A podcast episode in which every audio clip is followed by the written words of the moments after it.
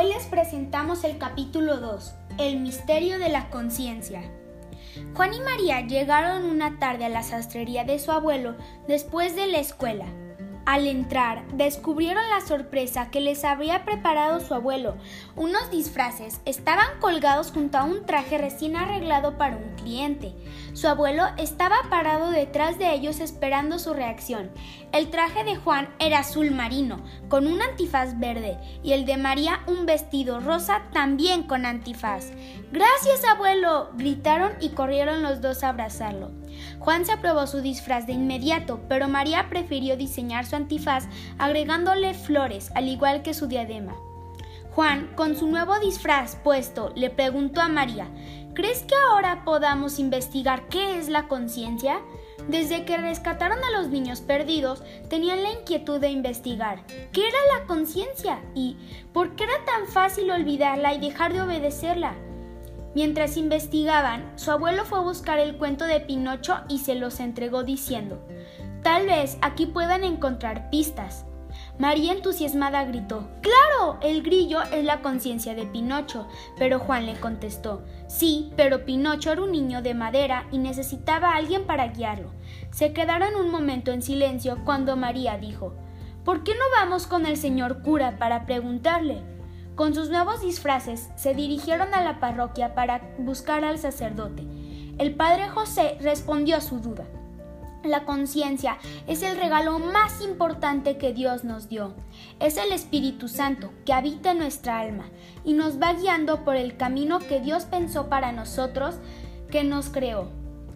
Y si somos fieles a nuestra conciencia, podemos llegar a ser lo que estamos llamados a ser. María estaba tratando de entender lo que el padre les estaba explicando cuando Juan exclamó, Claro, es como una brújula que nos va indicando el camino correcto, pero María seguía con una duda. ¿Qué estamos llamados a ser? El padre sonrió y contestó, Santos, todos estamos llamados a ser santos y llegar al cielo. El Espíritu Santo a través de la conciencia nos va guiando para llegar al cielo. Nuestra única tarea es estar atentos a lo que nos dice y obedecerlo. Cuando no lo hacemos sentimos remordimiento. Cuando regresaron a la sastrería, los dos se propusieron ser fieles a lo que su conciencia les dictara. En verdad estaban convencidos que querían convertirse en lo que Dios pensó para ellos desde que los creó.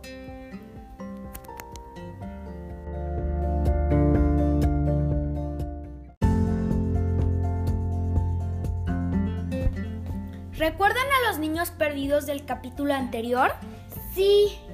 ¿Por qué no encontraban la salida y no se daban cuenta de que estaban hechizados? Porque se acostumbraron a no escuchar su conciencia. Y si no aprenden a escuchar su conciencia, ya no se dan cuenta que hacen mal.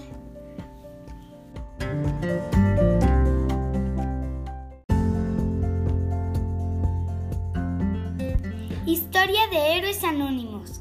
Esta es la historia de dos hermanos, Tomás y Fernanda, que siempre están dispuestos a ayudar a los demás. Como su mamá trabaja fuera de la ciudad, Tomás cuida a Fernanda, su hermana pequeña. Fernanda siempre está atenta a recolectar la despensa para los que más lo necesitan. Y Tomás trata de ofrecer todos sus esfuerzos por ellos. Por eso son los superhéroes de la nobleza. Si conoces más historias de héroes anónimos, repórtalas para que aparezcan en nuestra nueva edición. En contacto arroba héroesanónimos.com.